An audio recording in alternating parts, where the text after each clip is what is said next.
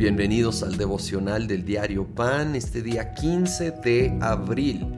Vamos a la segunda parte del capítulo 8 del Evangelio según San Marcos y aquí quiero ver dos declaraciones de Pedro. Primero versículo 27. Jesús y sus discípulos salieron hacia las aldeas de Cesarea de Filipo. En el camino les preguntó, ¿quién dice la gente que soy yo? Unos dicen que Juan el Bautista, otros que Elías y otros que uno de los profetas contestaron. ¿Y ustedes? ¿Quién dicen que soy yo? Tú eres el Cristo, afirmó Pedro.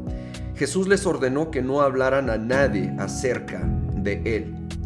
Luego Jesús empieza a avisar que él va a ir a la cruz a dar su vida. Y versículo 32 dice, habló de, de esto con toda claridad. Pedro lo llevó aparte y comenzó a reprenderlo.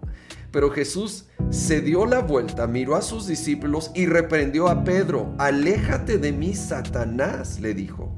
Tú no piensas en las cosas de Dios, sino en las de los hombres. ¡Qué contraste! De una escena a otra.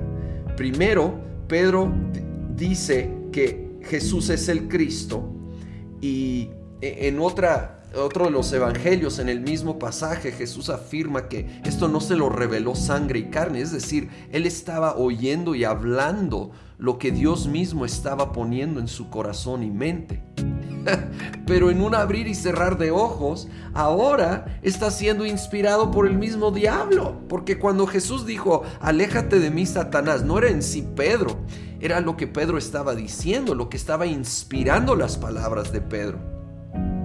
Cuando Jesús habló de que tenía que ir a la cruz a sufrir, Pedro en sus mejores intenciones, no queriendo que Jesús pasara eso, le dice que no, pero era realmente la voz del enemigo que le quería dar un atajo no tener que ir a la cruz. Pero esto era el meollo de su misión, era el punto central.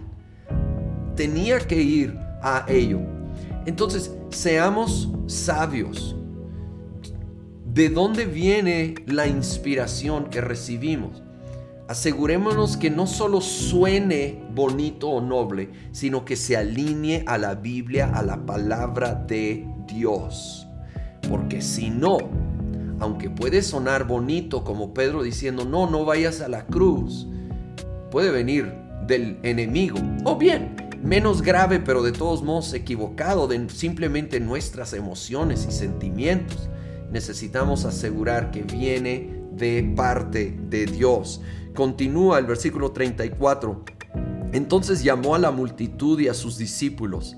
Si alguien quiere ser mi discípulo, les dijo, que se niegue a sí mismo, lleve su cruz y me siga. Porque el que quiera salvar su vida la perderá, pero el que pierda su vida por mi causa y por el Evangelio, la salvará. Si realmente queremos vivir la vida abundante, plena, con propósito, va a tener que haber una contracultura en vez de tratar de salvarla en nuestros términos, necesitamos lo que dice aquí, negarme a mí mismo, llevar mi cruz y seguir a Jesús. Negarme a mis opiniones, preferencias, deseos que no se alinean a su perfecta voluntad. Negarme a mí mismo, tomar mi cruz Morir al yo, a eso se refiere.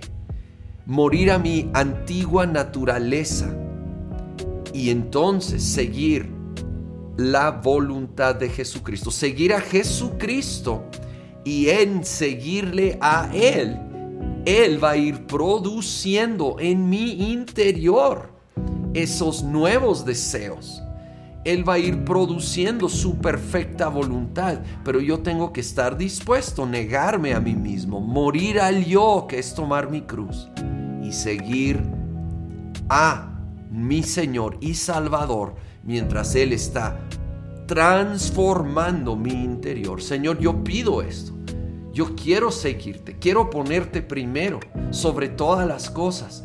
Pido por obra de tu Espíritu Santo que vayas transformando mi interior, mis preferencias, mis deseos, que se vayan alineando a ti, inspirado por ti, cada paso del camino, en el nombre de Cristo Jesús.